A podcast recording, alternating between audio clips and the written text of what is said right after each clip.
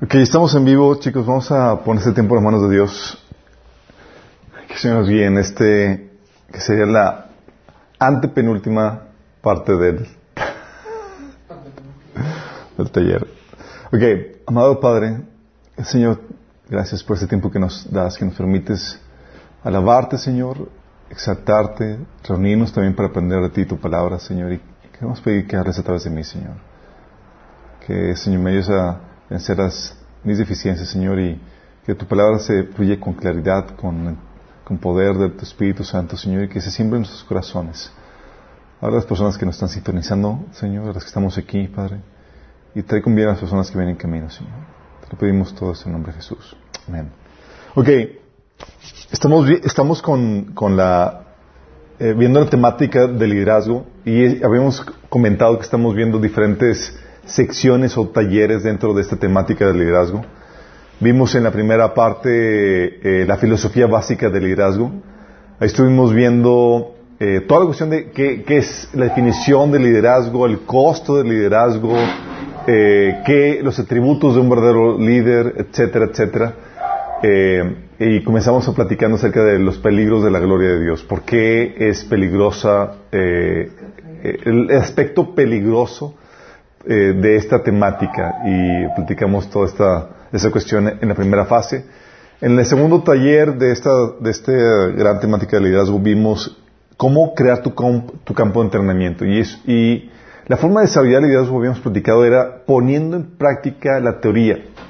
Es decir, poniéndote en acción, poniéndote en, eh, eh, poniendo en práctica todos tus dones, tus talentos. Es decir, realizando proyectos o tomando responsabilidades que pongan demanda sobre tu potencial. Si no haces eso, si no haces algo que ponga demanda sobre tu potencial, no se desarrolla el liderazgo. Por más cursos, talleres y demás de liderazgo que tomes. Habíamos platicado que para poder generar este campo de entrenamiento se necesitaban cinco recursos. Uno que son ideas, y platicamos cómo estructurar la idea, la misión, la visión, cómo poner los objetivos, su plan de trabajo y toda la cosa. Buenos días, chicos.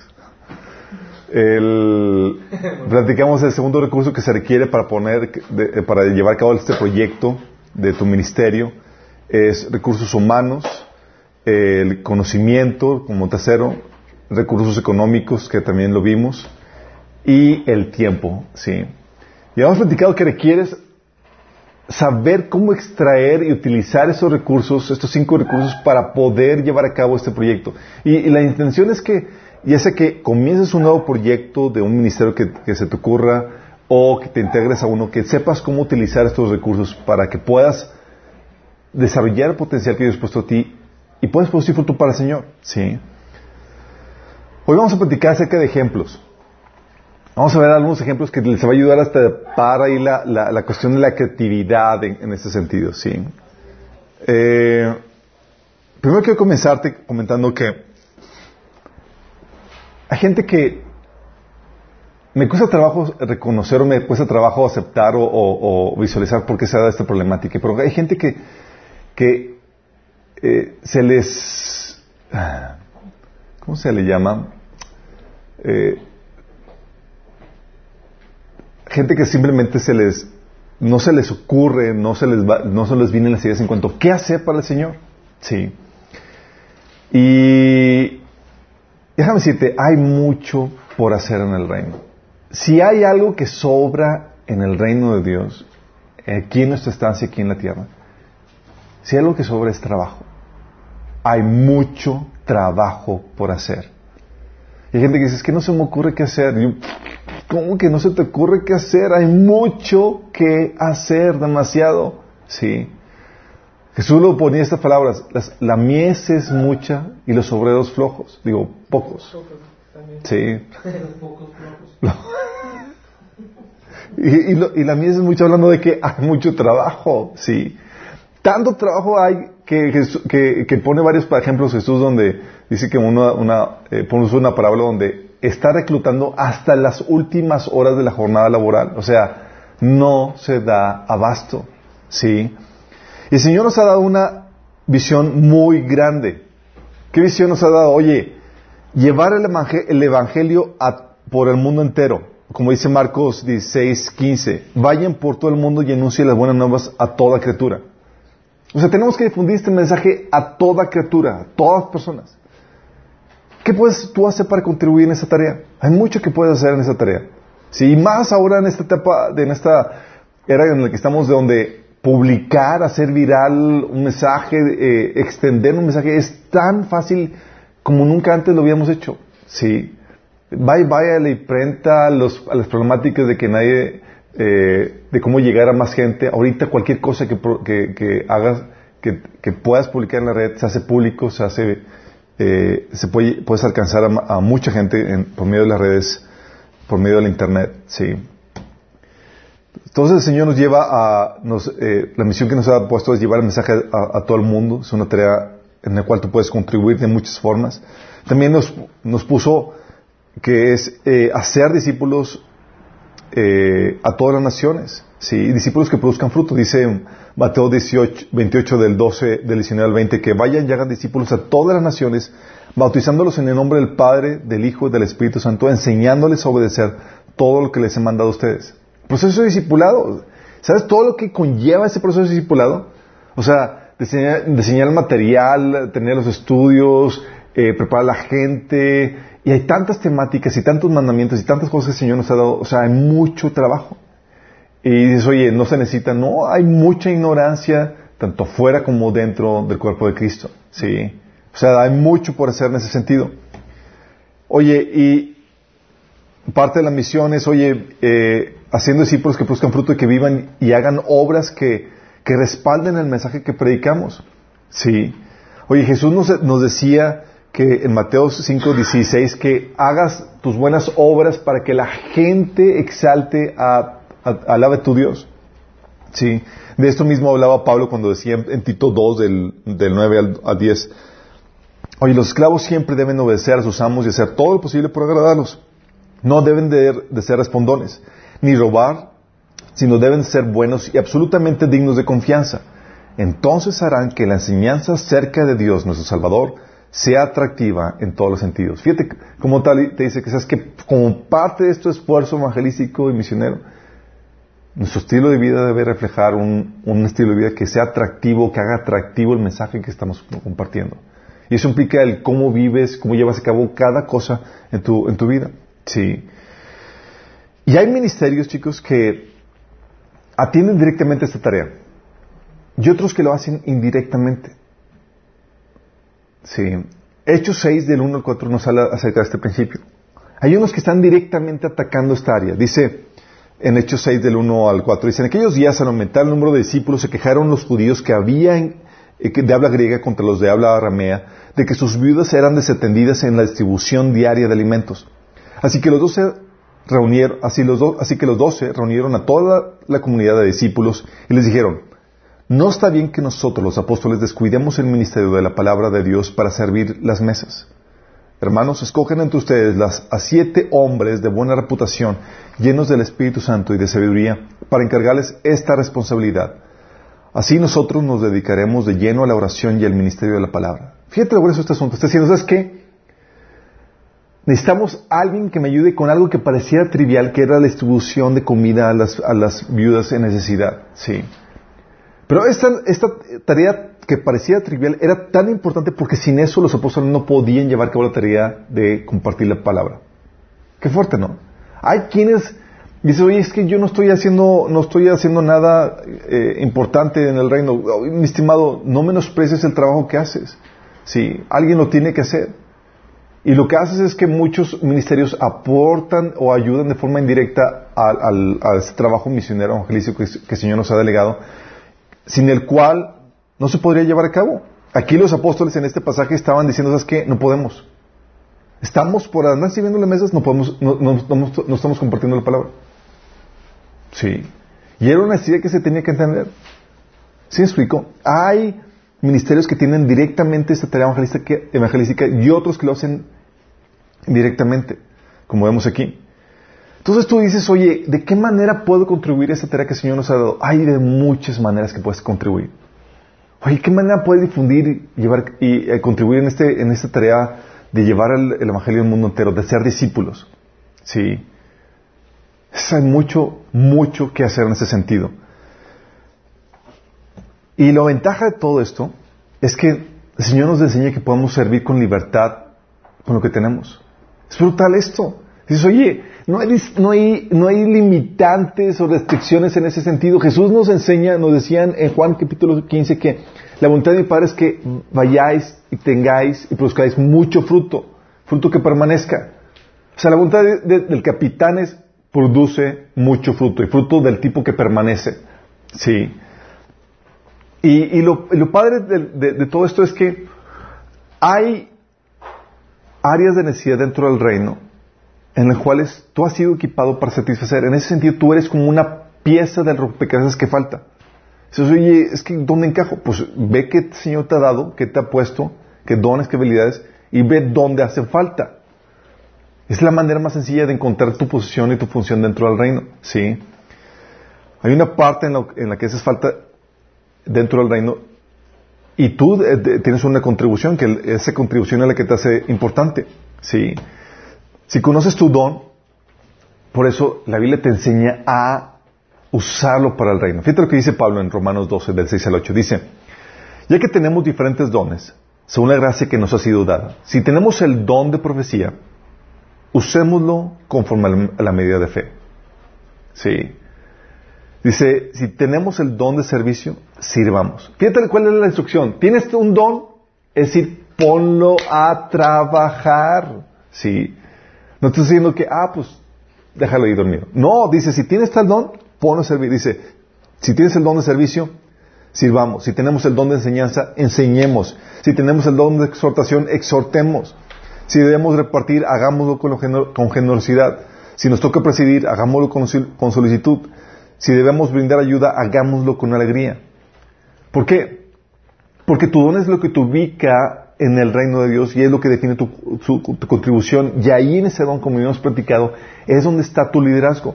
No puedes desarrollar tu liderazgo en áreas donde no has sido dotado. Sí. Acuérdense que el liderazgo, me platicado que es el desarrollo de, esa, de ese potencial, de ese don que el Señor ha puesto dentro de ti. ¿Sí?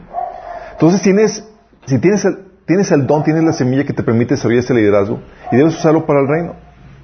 Y tienes la libertad para hacerlo, no necesitas permiso.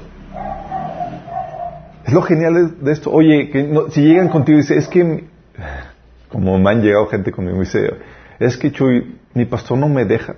¿Y? ¿Cómo que no te deja? Tiene la instrucción, la orden del capitán, y sabes que cuando donde manda capitán, ¿qué? ¿No gobierna?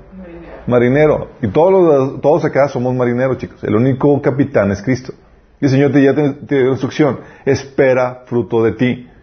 Sí. Lo peor que puede hacer es que llegues así con el, con, con el talento todo envuelto en billetes. Es que lo guardé porque, porque mi pastor me dijo que no sirviera. Oye, creo que aquí es importante acotar que no es que te salgas de la cobertura de autoridad de tu, de tu liderazgo que está encima de ti, sino que ya se había mencionado que cada liderazgo tiene un cierto rango de influencia y ya cuando tú tienes que dar rendir frutos en tu vida personal, no estás, en tu trabajo no estás bajo la influencia o el rango de autoridad de tu pastor, sino de tu jefe inmediato. Así es. Entonces, que eso quede muy claro para que la gente no vaya a pensar que Claro, claro. Vamos a hacer un pasaje y, ahorita voy a aclarar ese punto que muy importante que, que dijiste, Acacia. Dice Gálatas 5.13, fíjate, pon atención, dice, hermanos, ustedes han sido llamados a libertad. Fíjate, dice, al principio el Señor dice, te llamó a libertad. ¿Libertad para qué? ¿Hacer qué? ¿Sí? Y cuando te dice que has sido llamado a libertad, te está diciendo que tienes permiso, consentimiento para hacer ciertas cosas. Dice, Ustedes, hermanos, han sido llamados a libertad, solo que no usen la libertad como pretexto para pecar. Más bien, para servirse los unos a los otros por amor. Fíjate el principio que te dice, sabes que la libertad que tienes en Cristo debes usarla para servir, para servir, para servir a tu prójimo en amor. Oye, hermano, tengo la, libertad para, para servir, empezar un ministerio. Claro que tiene la libertad, solo que, ese es donde vimos el tema de autoridad no tienes libertad para empezar un ministerio a nombre de la iglesia a la cual perteneces. Ahí, cuando quieres comenzar un ministerio dentro de la iglesia o a nombre de la iglesia, tienes que pedir permiso. Sí. Tienes que respetar las órdenes de autoridad que el Señor te ha puesto.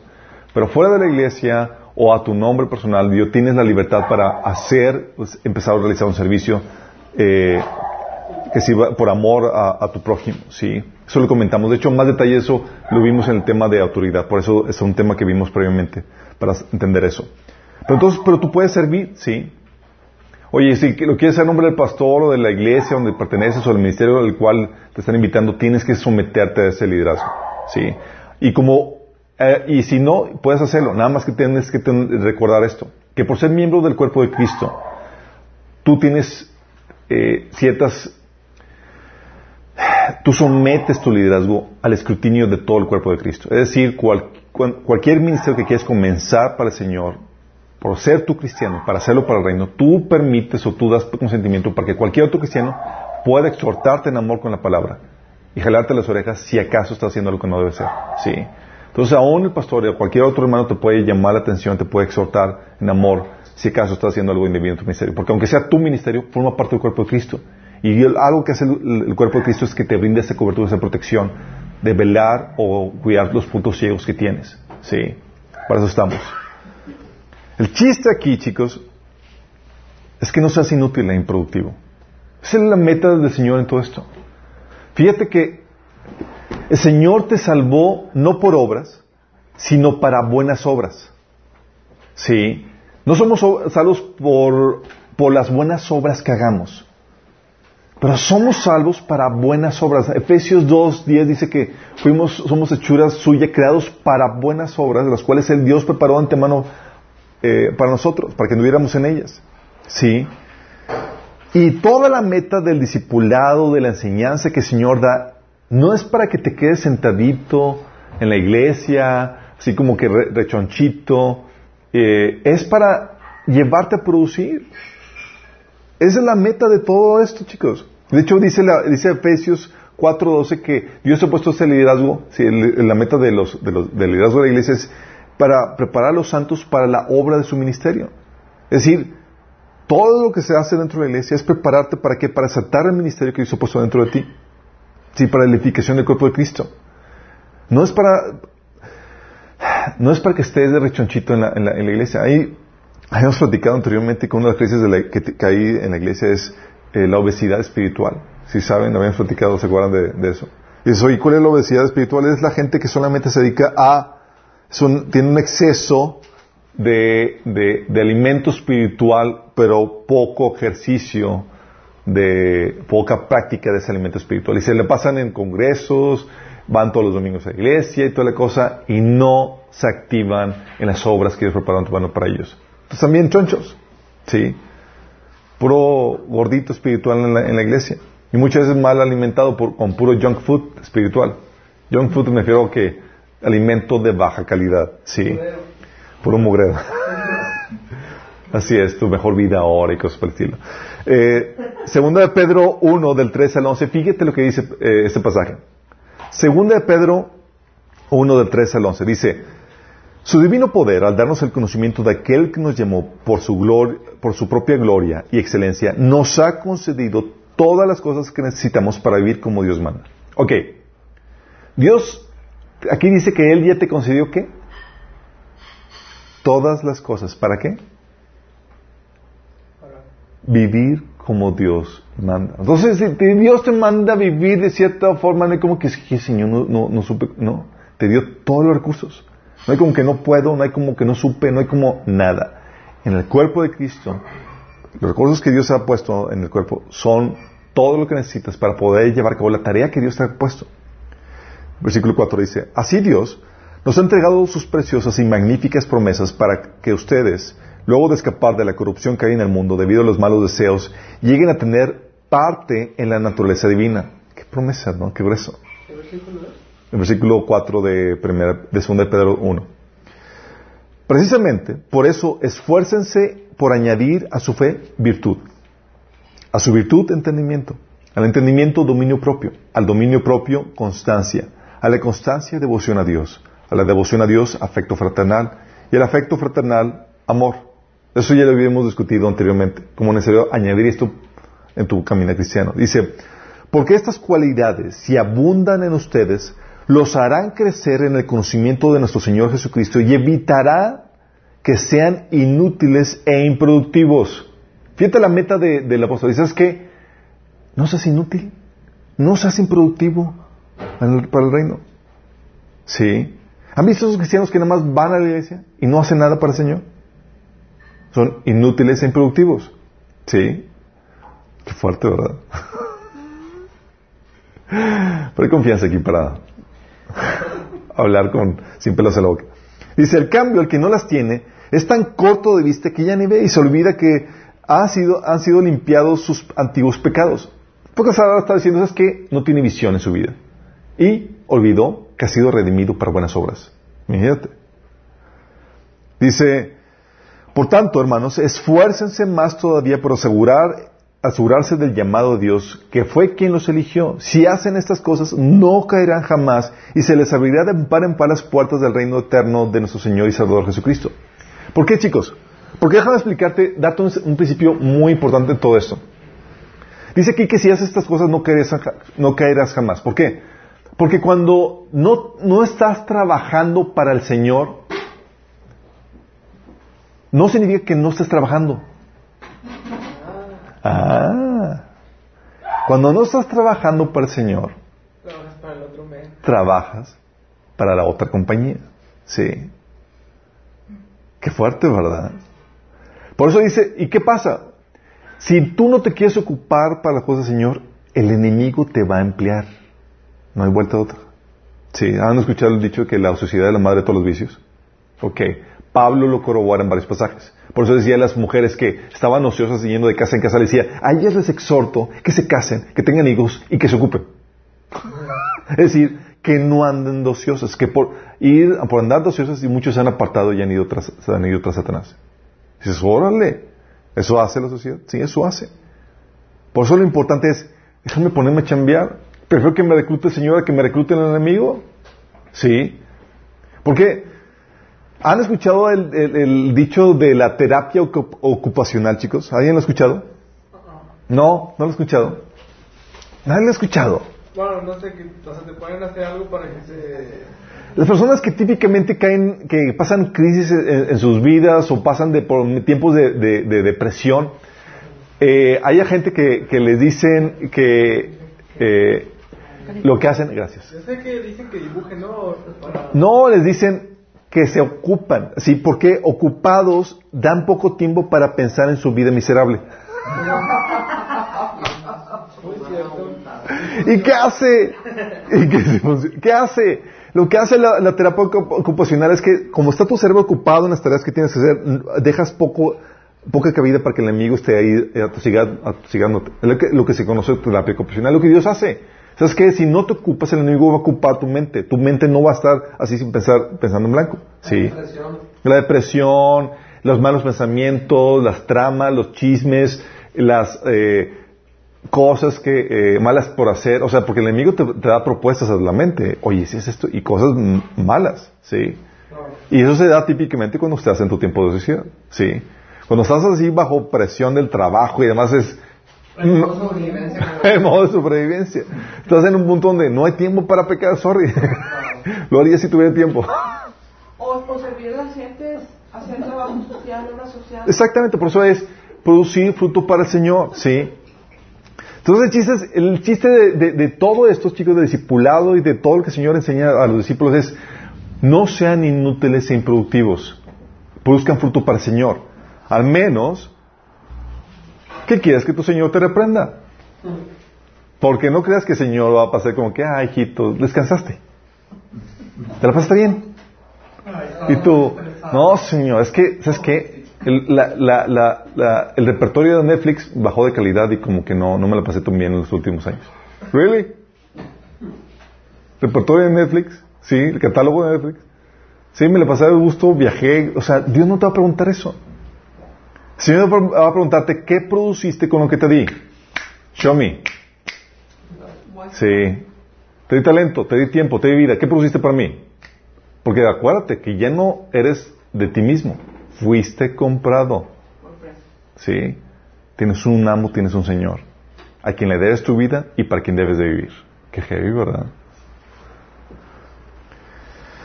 Por eso, ¿se acuerdan el pasaje de, ¿se acuerdan que las palabras de, Jesús al mal siervo, al siervo que no produjo, no produjo nada, no produjo, no produjo nada? Mateo 25 del 25 al 26 dice el siervo, tuve miedo y fui y escondí tu talento en la tierra, aquí tienes lo que es tuyo. Sí, el talento intacto, Señor, nuevecito. Sí. Respondiendo su Señor le dijo, siervo malo y negligente, tómala. Sí. El cristiano que no está produciendo es un siervo malo y negligente para su Señor. Sí, y lo reitera en Lucas 19 del 20 al 21. Dice, luego otro siervo dijo, Señor, aquí tienes tu dinero, lo he tenido guardado envuelto en un pañuelo. El rey le contestó, siervo malo. Fíjate. ¿cómo lo, lo, lo clasificas? Es que no produciste siervo malo. ¿Por qué? ¿Por qué es importante esto? Porque debes entender esto, que de tu talento, de tu ministerio, del tu llamado, el bienestar de otras personas depende. Sí, no es un juego, chicos, es lo emocionante de este asunto. Es un asunto donde la eternidad y el bienestar temporal y, y eterno de, de, otras personas depende de ti. No es como que, ah, pues me doy el lujo de no hacerlo. ¿Sí? Como nadie es indispensable. No, mi chavo. Si tú no lo haces por falta de amor, no le pusiste a tu fe virtud, entendimiento, amor a Dios, amor a todas esas cuestiones. ¿Sí? Que si las pones vas a inevitablemente producir fruto. ¿Por qué? Siervo malo porque no simplemente subestimaste tu contribución. Pensaste que no ibas a afectar a otras personas. Y la verdad sí, afectaste, traíste efectos.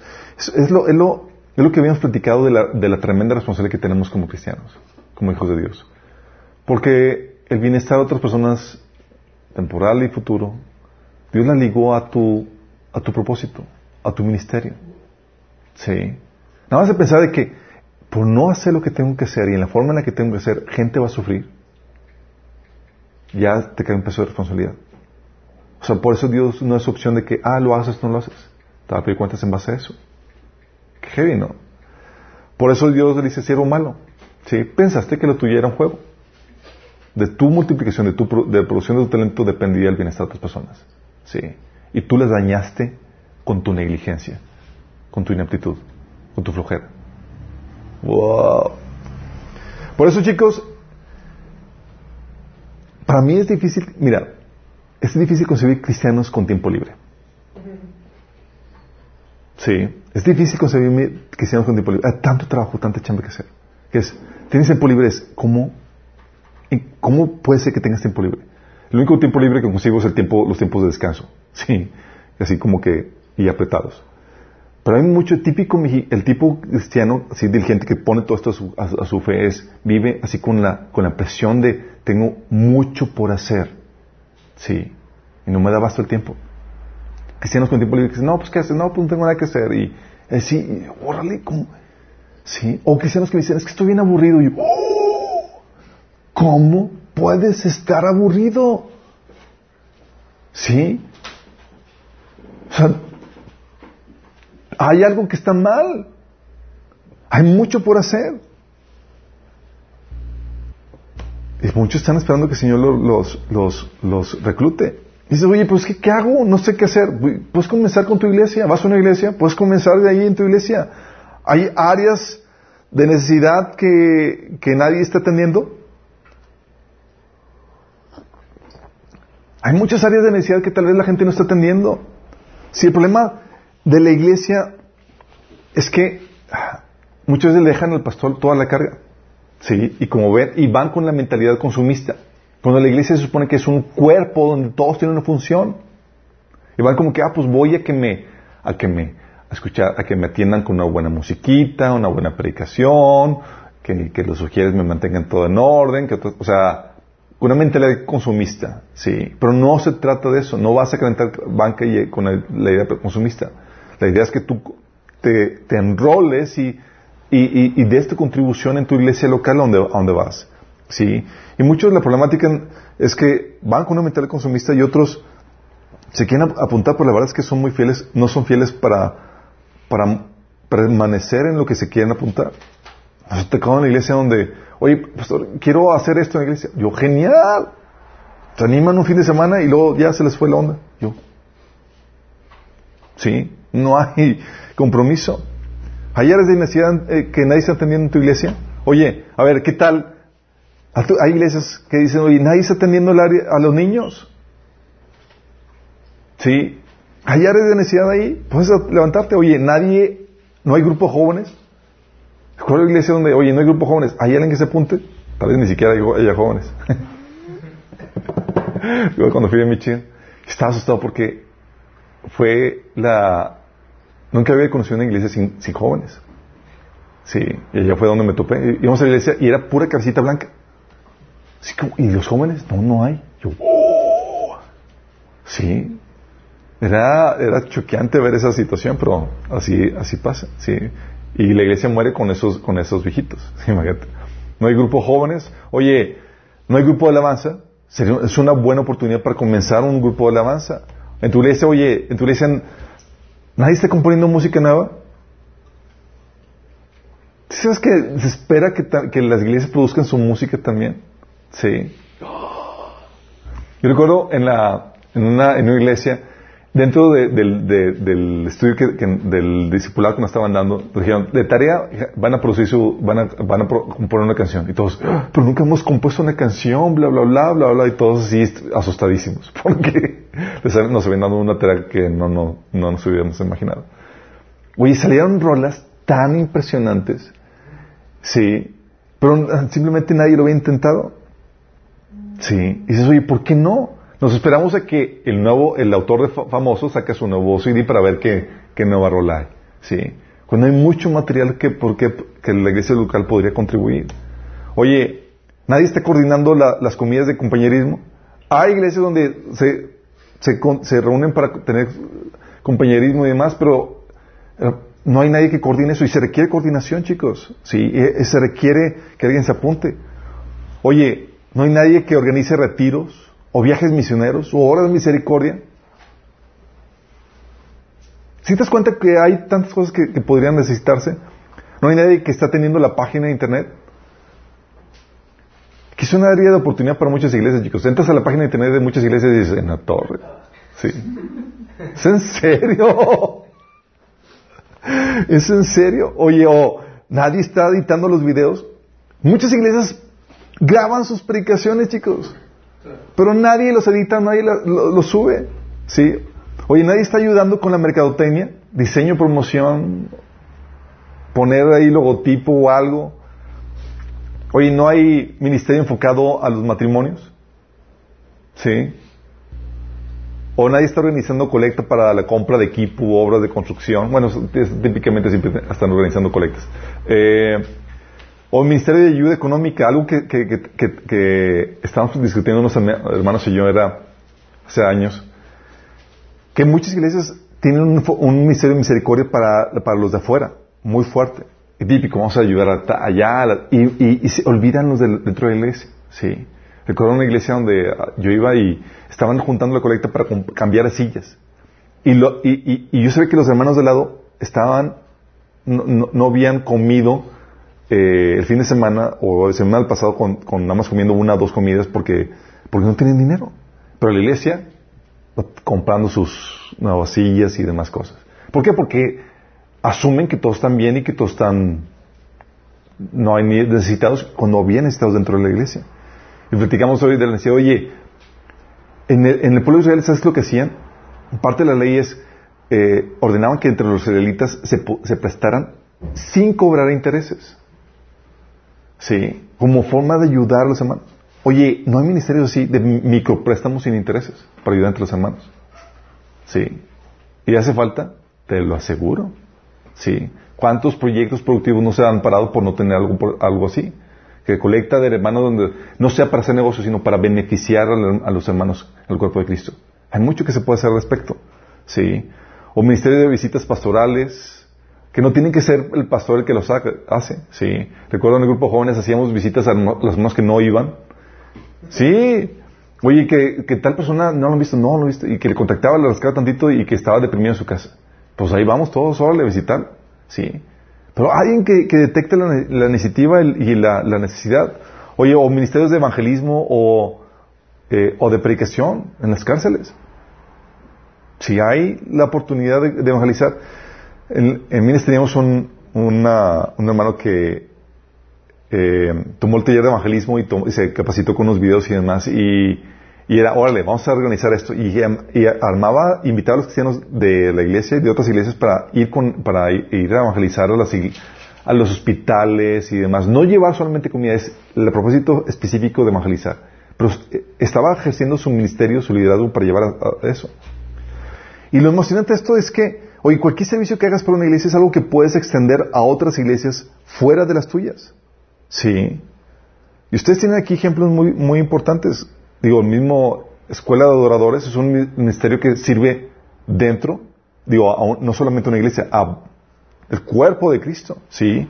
Y hay muchos ministerios que operan de esa forma. Compa también es un ministerio que sirva a uno, sino al cuerpo de Cristo. Jucum, eh, Gran Comisión, ¿sí saben quién es el de Gran Comisión? Ah, sí, está. tiene Pati. Pati, Garza. Oye, era organizar campos de verano. Comenzó con un ministerio eh, sirviendo en una iglesia a la cual pertenecía. Lo profesionalizó y dijo, ¿por qué ofrecerlo a uno cuando hay necesidad en el cuerpo de Cristo? Y lo ofreció al cuerpo de Cristo. Sí. Y es un ministerio interdenominacional. Sí. Interdimensional. sí. Pero hay necesidad, oye, sí hay necesidad, pero es algo que, es cuestión de, tener un poquito de visión para saber lo que puede hacer en esto. Pero muchos llevamos, vamos a la iglesia con la mentalidad de voy a, a consumista y estamos unos regordetes espirituales que no ponemos en práctica todo lo que hemos aprendido. Y la idea es que estemos súper activos, chicos. Hay mucho que se puede hacer y hay muchas necesidades que en las cuales tú puedes ayudar. Sí. Recuerdo, eh, bueno, hay también dentro de tu iglesia, pues hay áreas de oportunidad que nadie está aprovechando. Áreas de necesidad es, muy, es diferente a las áreas de oportunidad, chicos. Áreas de necesidad es algo que, que, que, no hay y que se requiere atender para que funcione mejor las cosas. Pero áreas de oportunidad es algo que puedes aprovechar para exponenciar el ministerio, llevarlo a nuevos, a nuevos niveles, aprovechando los recursos y las cosas que se tienen porque no se están aprovechando, se está desperdiciando.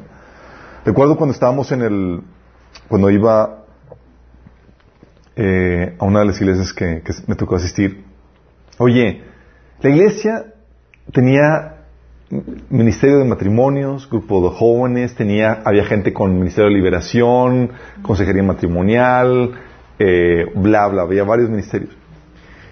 Y platicando con un amigo de la iglesia decimos, oye, ¿por qué no, no, aprovechamos eso y hacemos flyers con los servicios que ofrece la iglesia o ministerio? Dime, ¿acaso no hay necesidad fuera y dentro del cuerpo de Cristo para promocionar los ministerios de consejería matrimonial que, que la iglesia ofrece? Claro, ¿cuántos problemas matrimoniales no hay? Sí. Oye, eh, ministerio de, restauración emocional, dan fuera y dentro de la, de la iglesia. Entonces estamos diseñando un flyer para subir a la gente de alrededor de la iglesia para que sepan los servicios que la iglesia ofrece a la sociedad. Obviamente no implica compartir el evangelio y demás, pero es algo que la gente que trae esa salvación. Y la, y la gente fuera del cuerpo de Cristo no sabe, no ve el beneficio práctico que pudiera, que tener la iglesia. Y nosotros que lo hemos experimentado, eh, hemos experimentado sabemos que esto es real. Sí. Entonces, oye, ya están los servicios en la iglesia, ya están los ministerios, un poquito en mercadotecnia y se, y se, y se promueve, ¿sí? O ya están las predicaciones grabadas en audio. Canal de, de, eh, de, podcast donde se suban y donde la gente pueda escucharlo. Exponenciar lo que ya, lo que ya hiciste. Oye, tienes las predicaciones en, en video. Súbese un canal de YouTube. ¿Sí? Son cosas que no muchas iglesias están haciendo porque podrías hacer para exponenciar aprovechando los recursos que ya tienes, no un poquito más y, y lo llevas a, un nivel mayor. O replicar lo que, lo que ya se está haciendo, ¿sí? Eh, abriendo tu propio estudio o tu propia, o tu propia, incluso hasta tu propia iglesia, ¿sí? Obviamente aplican restricciones, la Biblia puede establecer las condiciones para los pastores. Pero te platico el caso de, de una, una, compañera de la, de la, una amiga de la, una chica de las iglesias que, que nos acompañaba. Eh, ella vio que estábamos dando el taller y ella empezó a asistir a nuestros discipulados y demás. Y luego me dice, eh, fue a comer, a comer con nosotros, me dice, oye, me hice una travesura. Y yo, en la torre, ¿y ahora qué va a salir? dice, pues comencé ya mi, grupo de discipulado y ya estoy impartiendo el taller de, de, de, sanidad emocional. Y se juntaron, en ese, por su habilidad en las redes, se habían apuntado unas 80, 90 personas. Sí. A tal punto que tuvo que estudiar las personas en tres grupos más. Sí, imagínate. Y estaba, estaba esperando que le fuéramos a regañar porque lo, hizo sin pedir permiso y sin cobertura y todos, ¡No! ¡Genial! Y está así como que, ¿en serio? ¿No se van a enojar? Y yo, ¡No! ¿Por qué? Porque ella sabía, entendía que eh, ella iba, ella podría abarcar un mercado que nosotros jamás podríamos abarcar o que difícilmente lo podríamos hacer. Porque cada quien tiene su mercado natural, su, su influencia natural entre grupos de personas diferentes. Y ella aprovechó eso. Sí. A tal punto que dio su, su el taller, en ese caso, en esa ocasión fue el taller de sanidad emocional. Y entre las personas que lo dieron, lo empezaron a replicar. Sí. Y una de las, de las, de las que, que lo tomó en su iglesia lo, lo repartió y demás y le envía fotos de, con la iglesia llena dando ella el taller de sanidad emocional. Imagínate. Sí. Dices, oye, creatividad expone, o sea, lo que replicó lo que estaba aprendiendo, no hizo nada más que aprovechar los recursos que había en la iglesia para exponenciarlos a más personas. Sí. Y eso fue lo que hizo. Oye, campañas de, de difusión de, de, talleres en video. Oye, está el taller. Sí. Por ejemplo, nosotros en Minas tenemos los talleres en video. Y decimos, oye, tenemos esto. Vamos a difundirlo. Y lanzamos una campaña en Facebook. Fue tan increíble porque no, no tuvo la, la, recepción que nosotros esperábamos. Sí. Pero fue impactante la, entre las personas que, que, que, los tocó porque nos tocó que alcanzó gente que conocíamos a nosotros. Y, digamos, y nos contactan y nos platican testimonios, su, su restauración y toda la cosa, cómo ha ayudado en su matrimonio y otras personas. Y dijimos, oye, ¿y cómo diste con el taller? Ah, pues lo vi anunciado en Facebook. Fue de los que tocó, o sea, y nosotros porque teníamos contacto con ella, ¿sí? Pero era un asunto donde ya está el material ahí, nada más le movimos tantito para difundirlo, ¿sí? Y recuerdo que pagamos no más, no más de, sí, fue barato la promoción y, fue para bendición. Pero sí, sí, se van dando cuenta la idea con lo que estoy diciendo. O sea, estás, expone, estás aprovechando los recursos que hay en la iglesia para poder exponenciar eso. Hay muchas cosas que se pueden hacer. Difundir los, taller, los talleres en video, traducirlos, editar los videos de las predicaciones para hacer versiones cortas, algo que hemos, estado platicando. Sí, lo que muchos ministerios han comenzado a hacer que le llaman bytes de, de, de meditación de la palabra o pequeñas. Sí.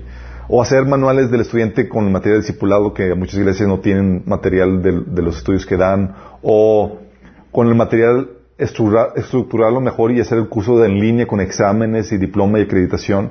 Hay ministerios que lo tienen, ¿sí? Recuerdo una amiga me decía, cristiana, me decía, oye, yo podría hacer esto y esto y otro. Y pues adelante. ¿Lo hacía? No, no lo hizo en esa ocasión. Sí. Pero profesionalizar lo que ya se tiene. Hay mucho que se pudiera hacer, ¿sí? O editar o publicar, comercial libros que ya se tienen escritos. Recuerdo pastores que, que tenían su borrador, pero no había quien trabajara en la, en todo lo que conlleva la publicación de un libro, sí. O adaptación de material para enfocarlo a niños, etcétera. Tú puedes pensar en muchas cosas que se pueden hacer, pero hay, nada más cuestión de que le eches un poquito de coco. ¿Qué se puede hacer? ¿Qué podemos hacer para mejorar o llevarlo a un nivel mayor lo que ya tenemos? Sí, o dices, oye, pero mi iglesia no me deja, o ya, como, o ya tienen todos los ministerios ocupados, sí. O lo que mucha gente se queja incluso, de que es complicado servir en su iglesia porque tienen que entrar en la política eclesiástica, tienen que barbearle, eh, granjearse a alguien para que puedan darle la oportunidad de servir en algún ministerio y demás. Sí. Hay veces en las que opera de esa forma y resulta muy complicado servir. No te dejan servir eh, así nada más porque sí, sino que si no haces tus puntos, si no te estás pegado con el liderazgo y, y, y se trata de un asunto de política eclesiástica. Pero mira, si no te dejan servir en la iglesia, que eso no te detenga. Puedes hacer un montón de cosas fuera de ella, pero dentro del cuerpo de Cristo. Sí, fuera de la iglesia local, pero dentro del cuerpo de Cristo. Algo que ya conocen aquí, por ejemplo, es el ministerio de compa. Oye, jóvenes que quieren servir, ¿sabes qué? En el grupo jóvenes pues ya, está liderado, ya está todo atendido. Está compañero industrial cristiano, yo formé parte de ese grupo. Sí. Aquí les voy a poner ejemplos de los cuales yo participé, de los juegos que, yo, que me tocó hacer. Si me tocó a los 14 años, fue cuando me convertí. Y esa vez que no sabes cómo opera el Espíritu Santo y nadie te advierte. Pero déjame darles una advertencia. Cuando el Señor te toca, te pone, una cosa que te hace es que te, capacita, te mete a, a, ciertos hábitos como el, tu devocional, congregarte. Pero algo que pueden hacer el Señor es que te pone, te avienta al ruedo y te pone a practicar. ¿Sí? Con pininos, con cosas ahí que, que, puedes hacer a tu disposición. Lo que está a tu mano hacer. Y a los 14 años, recuerdo, me, mi, eh, mi, primo me invitó al, a su iglesia y fue donde realmente me tocó el Señor. Y en la iglesia donde iba mi primo había puro personalidad importante. Sí. Estaba. no porque yo fuera ahí, obviamente.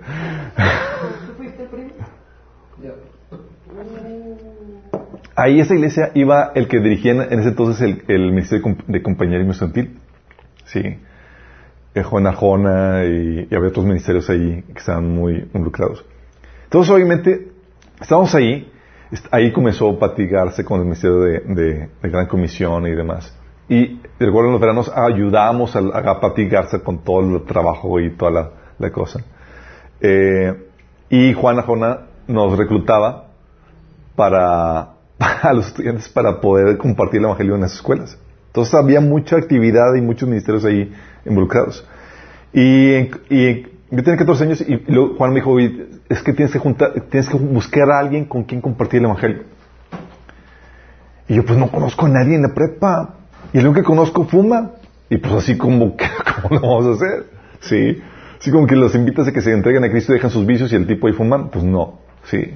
Entonces estamos, estaba, él fue el que me fue coachando y no me tocó servir dentro de la iglesia, pero siempre me, eh, vamos, ahorita lo podían ver, el Señor me guió a servir donde pudiera y poniendo en práctica todas las ideas que, que tenía en mente.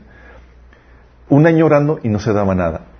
Y no fue hasta que después de un verano que, que estudié, que vi el material de la clase Escuela de Evangelismo de Josué Irión, no sé si lo, lo conocen al predicador, es de esos apasionados y de que sales ahí conmovido con, con, por el, fuego que tiene en su predicación. Pues yo se quedé tan en choque que dije, es que tengo que compartir el Evangelio. O sea, el mundo está muriendo y tengo que llevar a cabo esto. Y ya les he platicado la anécdota. Pues no conocía a nadie, pero pues digo, pues tengo que comenzar con algo. Y me llevaba la, Biblia a la, escuela. Y la gente me preguntaba, mi estrategia era sencilla. La gente me preguntaba, oye, ¿por qué te traes la Biblia? Yo para compartirte el Evangelio. ¿Me echaste? Ah, pues sí. Y ya, pues uno, y otro, y otro, y otro. Y salía uno, ah, yo soy cristiano, ah, yo también, yo también, ¿dónde estabas? Y a todos ellos los pusimos a trabajar. ¿Sí? Cosas sencillas, chicos. En tu escuela no había ministerio, pues lo formamos de cero.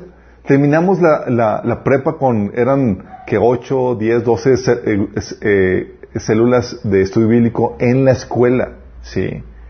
Todos diferentes estudiantes organizando, difundiendo la palabra de Dios, dirigiendo estudios bíblicos. Si nos convertimos en el ministerio más grande ahí en la, en la, en la prepa, en las prepas. Compa, sí, imagínate. Otro ministerio que me tocó comenzar fuera de la iglesia fue Lluvia Fresca. ¿Alguien, ¿alguien lo, lo, lo, conoció? Oye, en una reunión de compa, eh, yo acababa de entrar a lo de, eh, y había una reunión de, de, de estudiantes de compa. Y que entre los estudiantes había uno que tenía su programa de radio. Yo, wow, tienes un programa de radio en la UDEM, imagínate. Y estaba tan emocionado que dije, wow, ¿y qué haces ahí? Yo esperando que iba a compartir la palabra y que daba así, dije, pues y estaba con el plan así netamente evangelístico. Dice, no, es un programa de música folclórica. Y yo, ¿cómo que música folclórica? Así como que tiene un espacio, el tiempo y la oportunidad y no lo aprovechaste para hacer algo contundente. Bueno, te dije, ¿cómo lo hiciste? Le saqué eso. Me dice, no, pues fui allá y, le presenté mi proyecto y me dieron el, horario. Así de sencillo. Pues al día siguiente, ¿qué crees que fue hacer? a mí me tienes, voy al, al, al, Río de y digo, quiero eh, tener un programa de radio. y, se, y le presenté más o menos el proyecto.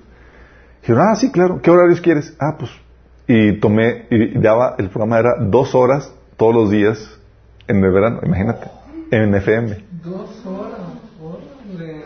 Una hora de, de eh, mezclábamos música con, con, eh, con comentarios. Y dije, pues, ¿qué hago con tanto tiempo? Entonces, Qué chido. entonces un libro que me dio mi, eh, mi primo Carlos era el de eh, Cristianismo Básico, John Stott. Sí.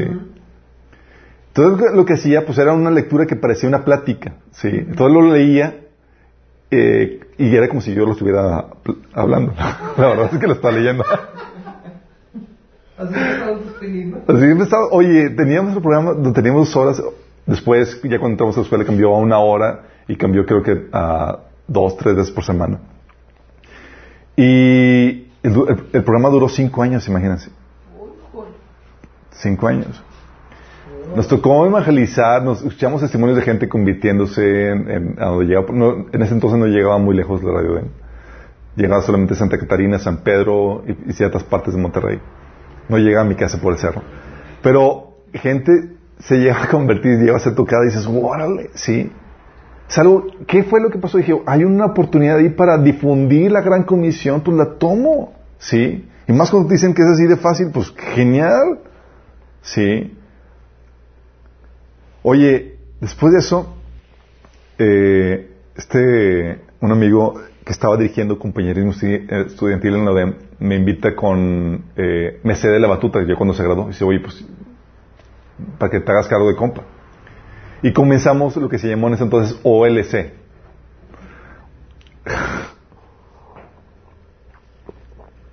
OLC era una organización de líderes cristianos.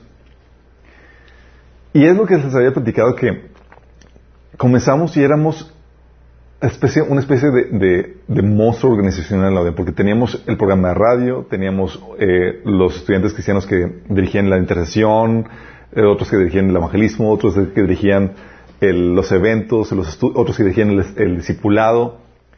Y lo que hacíamos es que vendíamos a la gente la oportunidad de, eh, les vendíamos la oportunidad de ser líderes cristianos.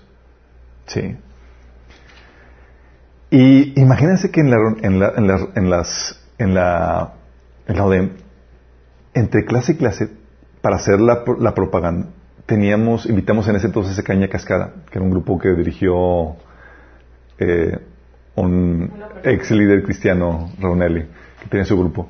Oye, entre, entre clase y clase, la música cristiana tocando todo lo que da, nosotros difundiendo todo eso. Oye, montonal de gente que se, se, se incluyó al, al- al equipo para ser discipulado para llegar a ser un líder cristiano. Obviamente, en el discipulado era el primer punto. Si quieres ser líder cristiano, tienes que primero ser cristiano. Entonces compartimos el evangelio.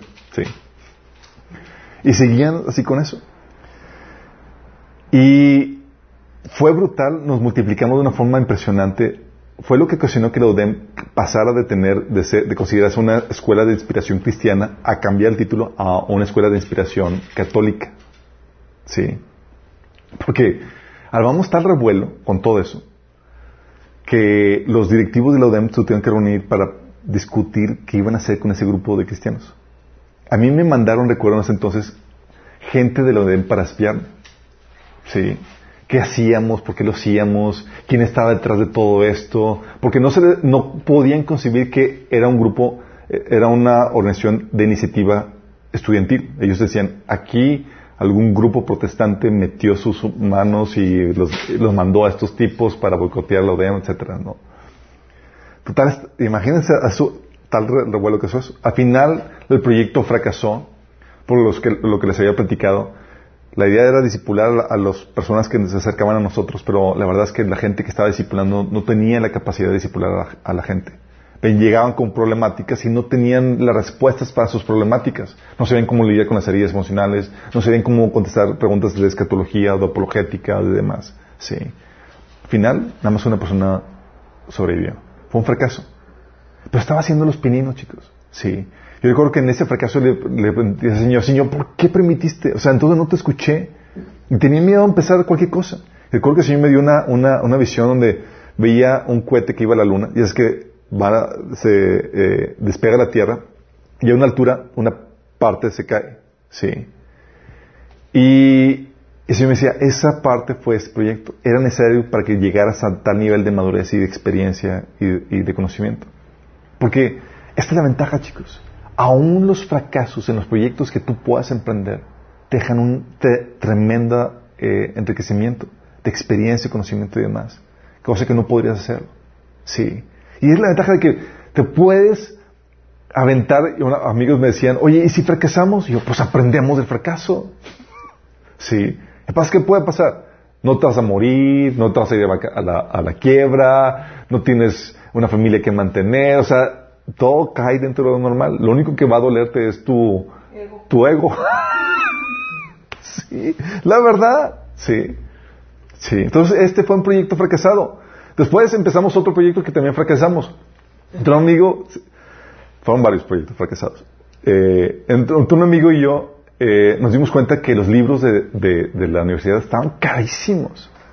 Dijimos, oye, y, y sabemos que muchos eh, compraban los libros y los utilizaban un semestre y ya los dejaban, y, pero pues ¿dónde estaban esas personas que, ya los dejaban de utilizar y a dónde iban a parar esos libros? Entonces organizamos todo un proyecto para venta, compra-venta de libros usados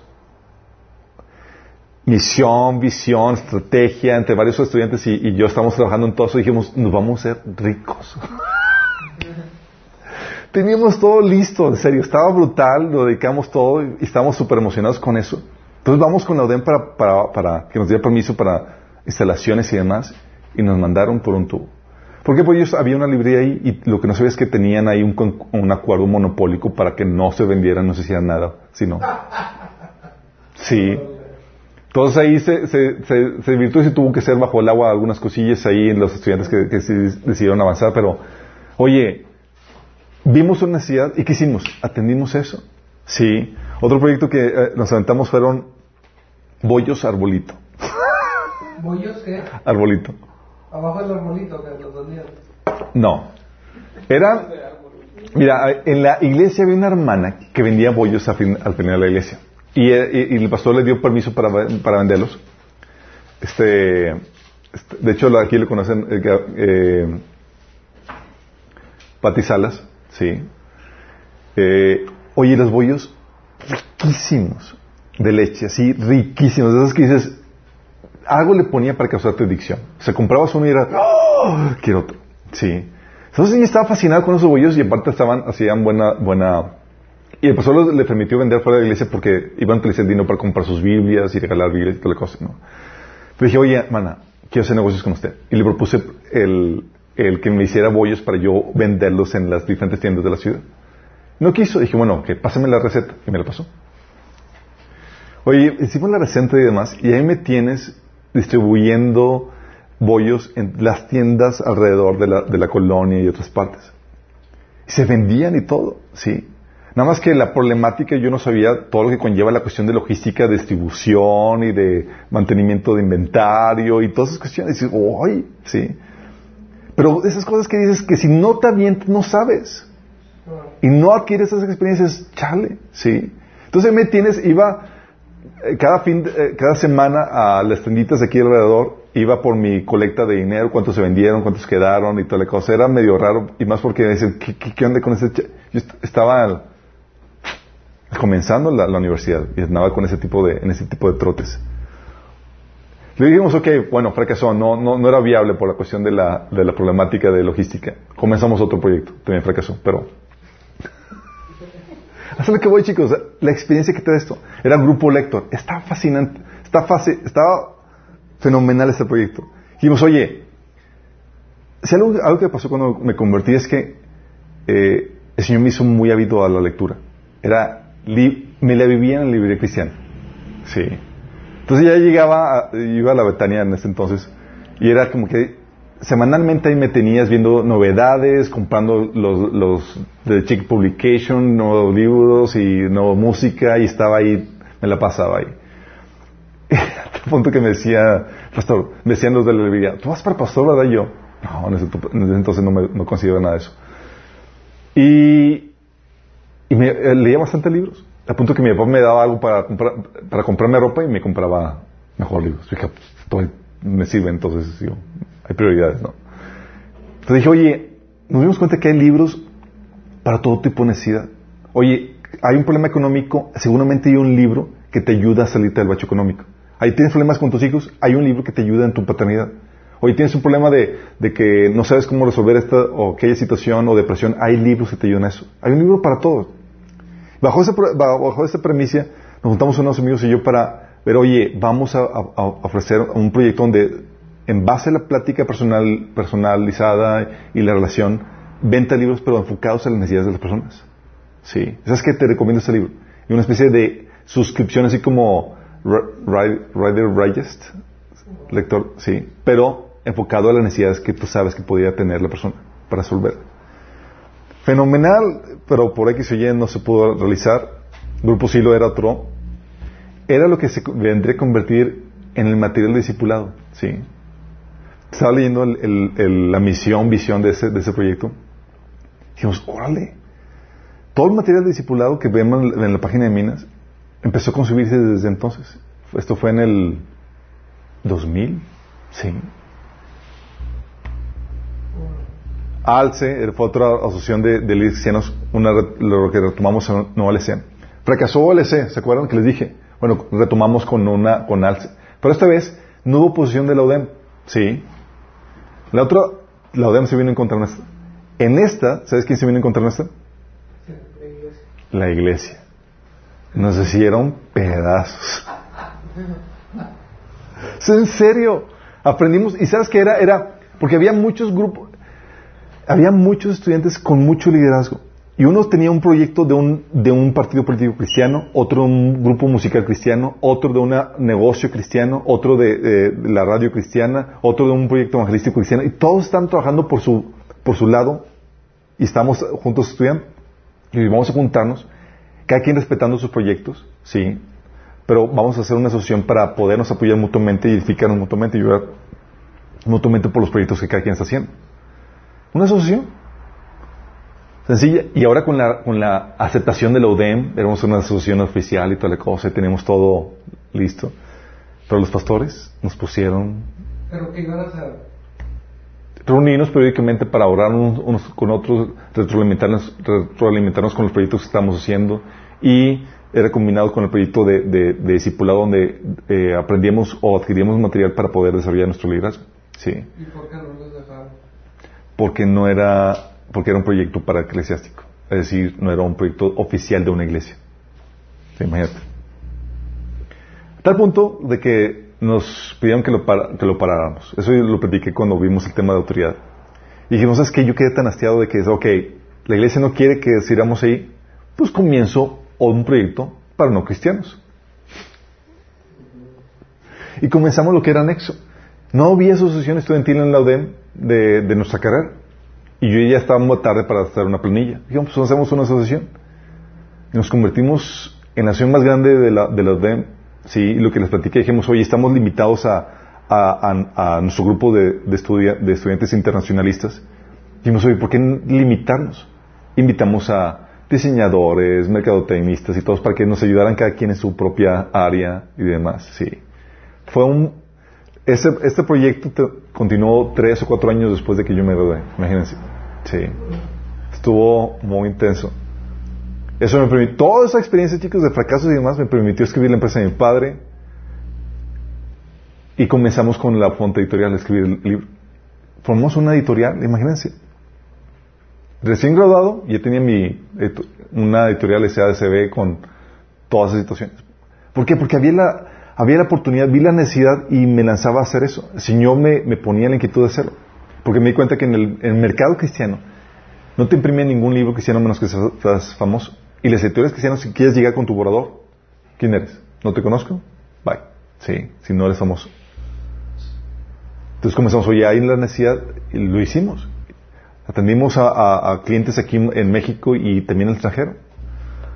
Escribimos el libro para jóvenes, otro, otro proyecto que se llama Bolsa de Talentos. Comenzamos con deseguro.com, que este es el proyecto que en el cual ahorita me genera ingresos. Mi papá me decía, se quejaba conmigo, es que el negocio está fallando por esto, aquello. Y dije, oye, pues hagamos esto. Pero le puse que en el proyecto se necesitaba invertir dinero. Nada más hubo la necesidad de invertir dinero, dijo, ¿sabes qué? Bye. Pero no le gusta invertir. Pero me gustó mucho el proyecto que le había propuesto. Se lo propuse en el 2004 y en el 2006 ya estaba yo trabajando en él. Dije, ok, tú no lo quieres hacer, yo lo hago. ¿Sale? Y ese es ahorita el proyecto que me mantiene. Luego Minas Church, lo que estamos haciendo ahorita. Sí. Pero hay muchos más chicos en todo esto. Sí. Hay muchas áreas de oportunidad. Oye, ¿qué se puede hacer? Hay muchas oportunidades, por ejemplo, ya les platiqué el Ministerio de Gran Comisión de practicar artes ministeriales de ustedes, ¿sí? Oye, comedor para niños, ¿cuántas han... Una vez me armaron una cita ciegas, ¿sí les ha tocado? Nadie lo... No, cita ciega. Una hermanita me dice, de Lisa dice, ¿estás soltero? soltero? Dice, te voy a, tengo una, la mujer perfecta para ti. Yo, te dicen eso y dices, pues claro, obviamente. Oye, me mandan con la, y, la hermana me invita y dice, pero yo voy contigo para presentarte, tal cosa. Total, llega, llega la, la chica con su mamá. Sí, con su mamá. Entonces estuvo, yo estaba, yo estaba fascinado no con la, la chica, sino con su mamá, digo, en el buen sentido de la palabra. estaba fascinado con su mamá porque la mamá estaba platicando su ministerio y cómo había comenzado. Y estaba fascinado con su ministerio y estaba, wow, o sea, de cómo eh, había ido a unas eh, idas misioneras y se cuenta que había nacido de esto, aquello, y comenzó un, un, comedor cristiano para niños de la nada. Sí. Y todo lo que hacían y toda la cosa, y de, o sea, de esas personas que te quitas eso me dices, wow, sí. O, oye, eh, personas que comenzaron con un, por ejemplo, un devocional cristiano. ¿Alguien conoce a René Giseman? ¿Mm? ¿René Giseman no le suena? René Giseman. Religioso era un compañero de, de, de, la iglesia y él comenzó, dije, pues oye, ¿dónde sirvo? ¿Qué hago? Pues comenzó un devocional escrito. Tenía un blog con un devocional. Sí. Devocional cristiano. Y lo distribuía a miles de personas. Del punto que lo llamaron, lo llamaban a predicar y, y, hasta el punto que, que llegó a, a, pastorear una iglesia por ese devocional. Que Tuvo la diligencia de, aplicarse en eso. Hay ministerios, por ejemplo, el de mano a mano, no sé si lo llegaron a escuchar. Sí ministerio que organizaba a, jóvenes de diferentes iglesias para ir a ayudar en, obras de, de, para otras personas y compartir el Evangelio. Y, y, cuando te, y la manera que dirige este ministerio, tú lo escuchas y te platica cosas milagrosas y cosas que, Dios había hecho, porque cuando te pones a trabajar para el Señor, ves la mano de Dios, ¿sí? O Gospel for Asia, no sé si lo han escuchado, el Evangelio para Asia una parejita, una pareja de, que se empezó a orar por los, por los, por las personas eh, en eh, la necesidad de compartir el evangelio en Asia, orando en su, sala. Ese ministerio se llegó a convertir en, un, en el principal enviador de misioneros a ese continente. Sí. O este YouVersion. ¿Se lo conocen? YouVersion. La Biblia en sus apps. alguien se le ocurrió, oye, es la Biblia, es la app de mayor éxito que, hay en, cuestión, en el Ministerio Cristiano. Todas las versiones, todos los idiomas, con planes de lectura, con la facilidad de compartir la palabra, hacer imágenes y toda la cosa. Sí.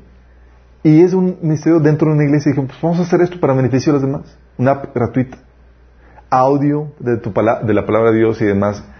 De punto que yo llevo años que no, que no abro la Biblia. Digo que en el sentido de sentido que no la, que no la abro la Biblia tradicional, sino que para todo la, porque es más fácil subrayar, compartir, comentar, tienes para hacer las notas y demás. O el misterio de, de, de CARP, o MIOPI, MIAPI, es MIAPIC.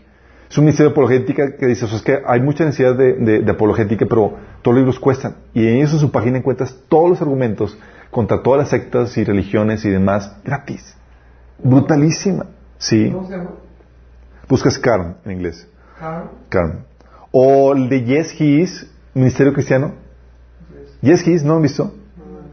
Es un ministerio para compartir la, palabra. Es, oye, un videos cortos evangelísticos con, en una app donde puedes compartir en las redes sociales y demás que te facilitan. ¿Alguien se ocurrió es que él, él necesita aprovechar los medios sociales para compartir la, palabra? Está en español y en inglés. Está brutal. ¿sí? Y te ves cuántas personas abrieron el video que compartiste, cuántas personas se entregaron a Cristo y toda la cosa y dices, wow, ¿sí? O plugin, no sé si han escuchado, plugin. Plugin, un ministerio para la crítica de películas, para saber qué, qué clasificación y, y, eh, desde el punto de vista cristiano. ¿Sí saben que no hay algo así en habla hispana? Es en inglés. Solamente en inglés. Oye, quiero buscar un... Quiero que el cuerpo de Cristo sea prevenido de las películas que hay en el, en el, en el, en el, en el mercado, en el cine. Que sepan, oye, tiene contenido de violencia, advertirles, para ver lo que van, porque muchas veces vamos y nos topamos de que, órale, y tenemos que salirnos a la mitad del, del, del cine o cerrar los ojos por un- la mitad de la película o, sí, pues no sabemos qué contiene. Y no hay, y dices, oye, era necesidad, sí, ¿y por qué nadie se le ha ocurrido? Te aseguro que alguien ha sido llamado por parte de Dios, pero no ha tomado diligencia. Está flojo e improductivo en- dentro del grupo de Cristo. Sí. Sin neófilo. Sí. Y hay áreas de oportunidad, chicos, a nivel general, como, oye, algo que yo le decía, eh, eh, compartía desde hace años, chicos. Yo tenía desde el 2000, es algo que venía ale- alegando. Necesitamos, la iglesia, el cuerpo de Cristo necesita un equipo de le- legislativo cristiano, un equipo de lobbying para proponer leyes a- al, al, al- pero nadie lo hace. Nadie lo, si yo lo, venía platicando y decíamos, lo necesitamos porque hay muchas propuestas. En- aquí en la legislación local, cualquier ciudadano puede presentar propuestas de ley. Sí, y tienen que pasarlas y discutirlas y demás. No, no necesitas tener un partido. Y, y lo que se maneja en Estados Unidos y en otros países y también aquí en México es el lobbying. No sé si los, sepan lo que es. ¿No? Lobbying. Lobbying es el- los puntos de, de grupos de presión que tratan de, de argumentar o- o, o de convencer a los legisladores para que hagan leyes conforme a su agenda. LGTB, los, los tienen, son grupos que, por ejemplo, eh, tratan de, abordan a los leg- legisladores para que hagan, propongan leyes con respecto a sus agendas y demás. ¿Hay eh, grup- grupos lobbying cristianos? No hay. Sí, hay. Hasta recientemente se acaba de abrir por toda la cuestión, la toda la problemática que se acaba de abrir. Pero sí falta como sistematizarlo. Falta, o sea, no hay un ministerio que se encargue de organizar eso. Sí, apenas se acaba de hacer porque ya, pero estamos hab- hablando de forma reactiva, es porque ya nos, porque si no nos quitan las libertades. Sí, pero no porque alguien se haya ocurrido, oye, hay la necesidad de extender esto en el reino. Nadie se lo, lo, lo, lo- lo quiso hacer. Oye, grupos de consejería prematrimonial. En Estados Unidos, ¿sabes lo que llegaron a hacer con eh, iglesias? Dijeron, es que en la ciudad el índice de divorcio está altísimo, por los cielos. Y un ministerio cristiano lo que dijo, ¿sabes qué? Hablaron con el, con, con el, el, el alcalde y demás, y dijeron, ¿sabes qué? A todos los que vayas a casar, pones como requisito el tomar un curso mat- prematrimonial. Y nosotros lo vamos a dar gratis. Buenísimo. Y lo baj- bajaron el índice de divorcios radicalmente. Sí, ese ejemplo lo, lo publica en el lo publica, se registra en el libro de Y ahora cómo viviremos de Charles Colson. Sí. Dices, wow, o sea, una iglesia que se puso al tiro y que empezó a utilizar eso. O radio, bueno, eso ya lo, ya lo, ya lo tenemos. Apoyo financiero cristiano, ya lo tenemos. Ok. Hay mucho que hacer, chicos. Obviamente tienes que definir los tiempos. Y ahorita que hay libertad, chicos, podemos hacer un montón de cosas. Porque va a llegar un tiempo donde va a haber crisis, va a haber persecución, donde no va a haber mucha oportunidad para hacer grandes cosas. Es, comparte el Evangelio y córrele. La verdad. ¿Sí saben lo que está pasando en China? No saben lo que está pasando China. No ven noticias. Acaba de... eh, China estaba experimentando una cierta libertad. eh, lo- Los cristianos de China estaban experimentando hasta, hasta poco cierta libertad para compartir y, y disfrutar el Evangelio. Pero en, estos últimos, en este último año el, el- el gobierno comunista ha arreciado en su persecución contra los cristianos. Tal punto que si tú eres cristiano y no dejas de asistir y si asistes a una iglesia no oficial registrada por el Partido Comunista, te quitan el seguro social y, los, y los fondos de retiro y demás. Eh, ¿Te quitan qué? el, el- la el- el- fondo de retiro y la seguridad social, sí. O eh, están, eh, es- están desmantelando las iglesias no oficiales y ahorita están trabajando para cambiar la Biblia eh, para hacerla más comunista. La Biblia. La Biblia. O sea, la, la quieren Así es. Y están ahorita em, eh, mandando a cristianos al por mayor a, los- a ciertos campos que son como de concentración. Sí. O sea, si tú vas, hay muchas redadas contra, contra iglesias. De hecho, acaba de- ayer estaba leyendo una noticia donde hasta llegando al punto donde entran casa por casa para ver si hay alguna simbología cristiana para quitarla de tu casa.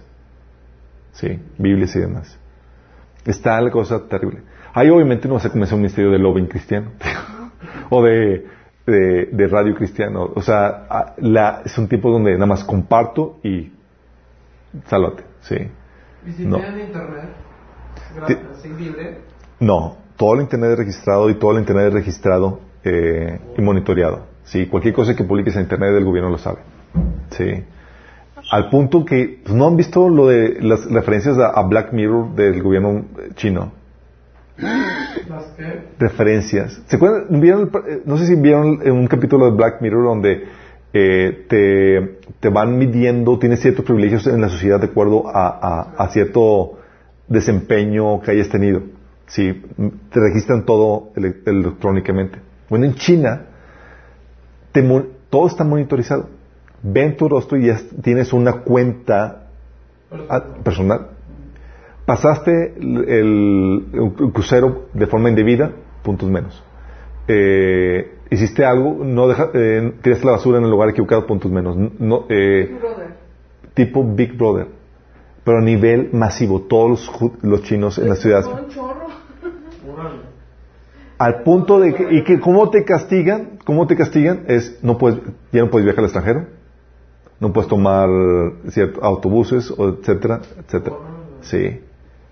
Es control masivo, sí. O sea, al punto de que te pueden llegar a bloquear eso.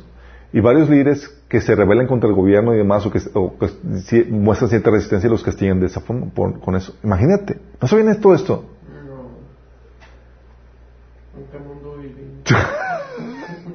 Chicos, y China es el experimento de lo que se va a implementar en el mundo entero. Ah, sí. Sí, por eso le digo que... Eh, obviamente, gracias a Dios. Pero, por eso le digo que diciendo los tiempos. Tu parte, chicos, es importante. Entonces, ¿qué pasa si no sirves con tu don y con tu visión? La gente va a sufrir. Eso es lo que pasa.